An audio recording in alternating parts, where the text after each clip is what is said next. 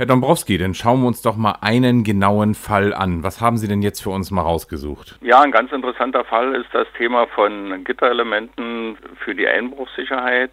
Da hatte ein Metallbauer den Auftrag, Gitterelemente einzubauen, um das Objekt einbruchsicher zu machen. Und diese Gitterelemente waren vom Auftraggeber vorgegeben zu prüfen nach der DIN EN 1627. Die sollten also eine Einbruchsicherheitswiderstandsklasse von RC3 haben. Die Einbruchsicherheit wird in verschiedenen Klassen angegeben.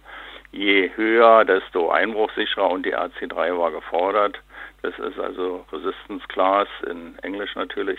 Und ja, der Metallbauer hatte die Gitter nicht nach dieser Norm prüfen lassen und das hat ihm der Kunde am Ende vorgeworfen, weil er das auch nicht nachweisen konnte in den Dokumenten. Ja.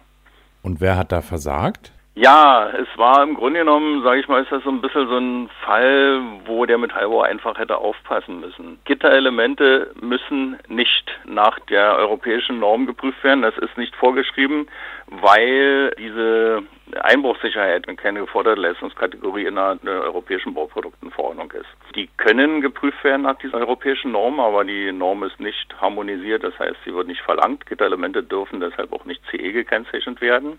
Wenn der Kunde das allerdings in der Ausschreibung, in dem Angebot so formuliert hat, dann hätte der Metallbauer das tun müssen. Er hätte also die Gitterelemente prüfen lassen müssen von einem unabhängigen Prüflabor. Da er das nicht getan hat, hat er sich sozusagen regelwidrig verhalten, hat den Auftrag nicht erfüllt, wenn man so will, und musste am Ende Nachlass geben. Wenn er den Kunden gleich darüber informiert hätte, dass das also nicht notwendig ist, dass Gitterelemente nach dieser europäischen Norm geprüft werden müssen, das ist in dem Fall eine Kannbestimmung sozusagen, dann hätten die sich einigen können, wäre das aus dem Auftrag rausgenommen worden und der Metallbohrer wäre dann natürlich im Recht gewesen, beziehungsweise hätte diese Forderung, die da nicht enthalten wäre, auch nicht erfüllen müssen. Insofern hat er einfach nicht aufgepasst und das ist für ihn